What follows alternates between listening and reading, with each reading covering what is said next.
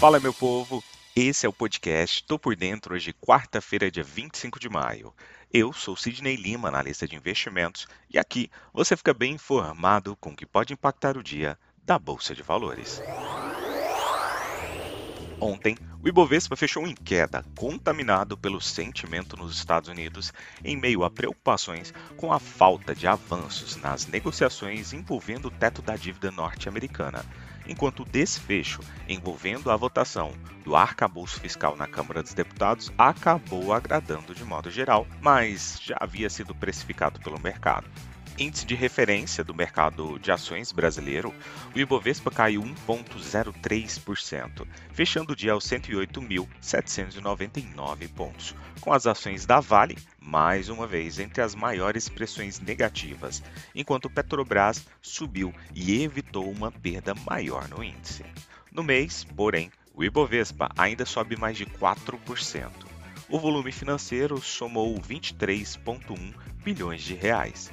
Como eu já havia falado no podcast de ontem, o plenário da Câmara dos Deputados aprovou, no final da última terça-feira, por 372 votos favoráveis contra 108, o texto base da proposta de arcabouço fiscal após ajustes de última hora feitos no texto pelo relator Cláudio Cajado, do PP da Bahia, para tornar menos generosa a regra de gastos em 2024.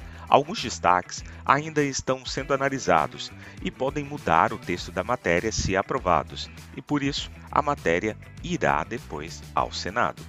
Para muitos, o texto do arcabouço fiscal aprovado nesta terça-feira trouxe boas notícias econômicas, como o ajuste para tornar a regra dos gastos em 2024 menos generosa do que a versão anterior da proposta e políticas, como a votação expressiva a favor do novo marco fiscal.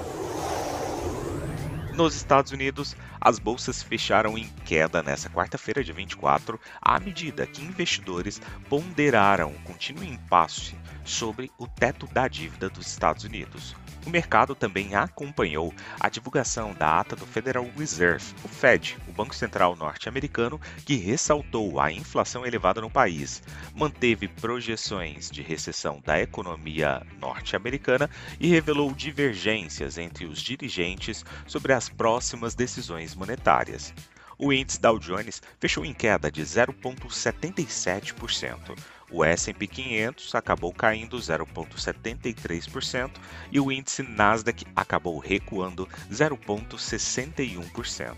O mercado acionário abriu pregão em baixa, acelerando queda ao longo da manhã após a secretária do Tesouro americano, Janet Yellen, renovar alertas sobre possível esgotamento dos recursos até o início de junho, o que aumenta riscos de um calote do mercado norte-americano. Yellen advertiu para o risco de consequências, aspas, altamente adversas, fecha aspas, caso o Congresso e a Casa Branca não entrem em acordo, observando que já existem sinais de estresse nos mercados financeiros. Em relatório, o JP Morgan analisa que as chances das autoridades não alcançarem um acordo até o início de junho estão realmente aumentando e giram aí em torno de 25% neste momento. Contudo, os negociadores do presidente democrata Joe Biden e do republicano Kevin McCarthy mantiveram o que ambos os lados chamaram de conversas produtivas nesta quarta-feira, enquanto correm para chegar a um acordo para aumentar o teto da dívida por lá. Na Europa, os mercados de ações recuaram depois que dados mostraram que a Alemanha, a maior economia da região, entrou em recessão no primeiro trimestre do ano. Dados divulgados nesta quinta-feira mostraram que a produção alemã no primeiro trimestre encolheu 0,3% em relação aos três meses anteriores, após uma queda de 0,5% entre outubro e dezembro. Isso significava que o principal motor de crescimento da Europa sofria de uma recessão de inverno, as famílias gastaram menos com alimentos e bebidas, roupas, calçados e móveis. O índice de sentimento do consumidor GFK de junho também mostrou que o sentimento alemão permaneceu fraco ao longo do ano, com o índice melhorando apenas ligeiramente para menos 24,2 em junho, de 25,7 no mês anterior. No entanto, apesar dessa perspectiva negativa, o Banco Central Europeu deve sim aumentar ainda mais os custos dos empréstimos para devolver a inflação para sua meta, de acordo com um membro aí do Conselho do Banco Central Europeu em uma entrevista a um jornal esloveno nesta quinta-feira. Na Ásia, as ações caíram para mínimas de dois meses e o dólar subiu com um impasse nas negociações para aumentar o teto da dívida, minando ativos de risco devido a preocupações com o impacto na economia global se o governo dos Estados Unidos não pagar. O índice mais amplo da MSCI das ações da Ásia Pacífico fora do Japão caiu 0,84% a menor cotação desde 21 de março e caminhava para o segundo mês consecutivo de perdas. As ações da China caíram 0,53%, enquanto o índice Hang Seng de Hong Kong acabou caindo 2% para seu ponto mais fraco em 2023. O Nikkei de Tóquio permaneceu um valor atípico na região e aí acabou subindo 0,25%.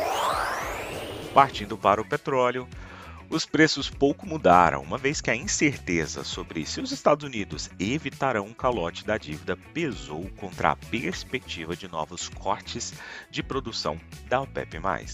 Algum progresso foi feito, mas várias questões permaneceram sem solução nas negociações do teto da dívida dos Estados Unidos, de acordo com o presidente da Câmara, Kevin McCarthy, nesta quinta-feira quando o prazo para aumentar o limite de empréstimos de 31,4 trilhões do governo federal ou a inadimplência acaba se aproximando. Os negociadores do presidente democrata Joe Biden e do principal republicano do Congresso se reuniram nesta quarta-feira lá na Casa Branca para tentar novamente fechar um acordo um limite cauteloso sobre o ambiente de risco trazido pela incerteza do teto da dívida dos Estados Unidos também colocou os preços do petróleo em um estado de espera na sessão da Ásia. Na agenda econômica de hoje, teremos divulgação de alguns indicadores com alta relevância. Às 9 horas e 30 minutos, divulgação lá nos Estados Unidos de PIB trimestral, em que a projeção é de 1,1%. Às 9 horas e 30 minutos também teremos divulgação lá nos Estados Unidos de pedidos iniciais por seguro-desemprego. Às 11 horas, vendas pendentes de moradia e teremos, além disso tudo, discurso aí de alguns integrantes ao longo do dia do Banco Central norte-americano. Partindo para as cotações, agora que são 6 horas e 44 minutos do dia 25 de maio de 2023, trio norte-americano em terreno levemente positivo, com Dow Jones caindo 0,17%, mas o S&P 500 sobe 0,66% e o índice Nasdaq sinaliza uma alta de 1,76%.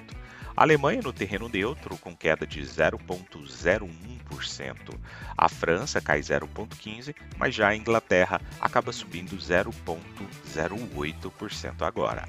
O índice VIX sinaliza uma queda do temor dos investidores em 1,98%. O petróleo WTI queda de 1,28%, já o petróleo Brent, referência para gente, para Petrobras, com uma queda agora de 1,10%. Do outro lado do mundo, do outro lado do mundo, cotação do minério de ferro que por mais um dia acaba caindo, agora 2,23%. Vou ficando por aqui. Valeu, tchau, fui!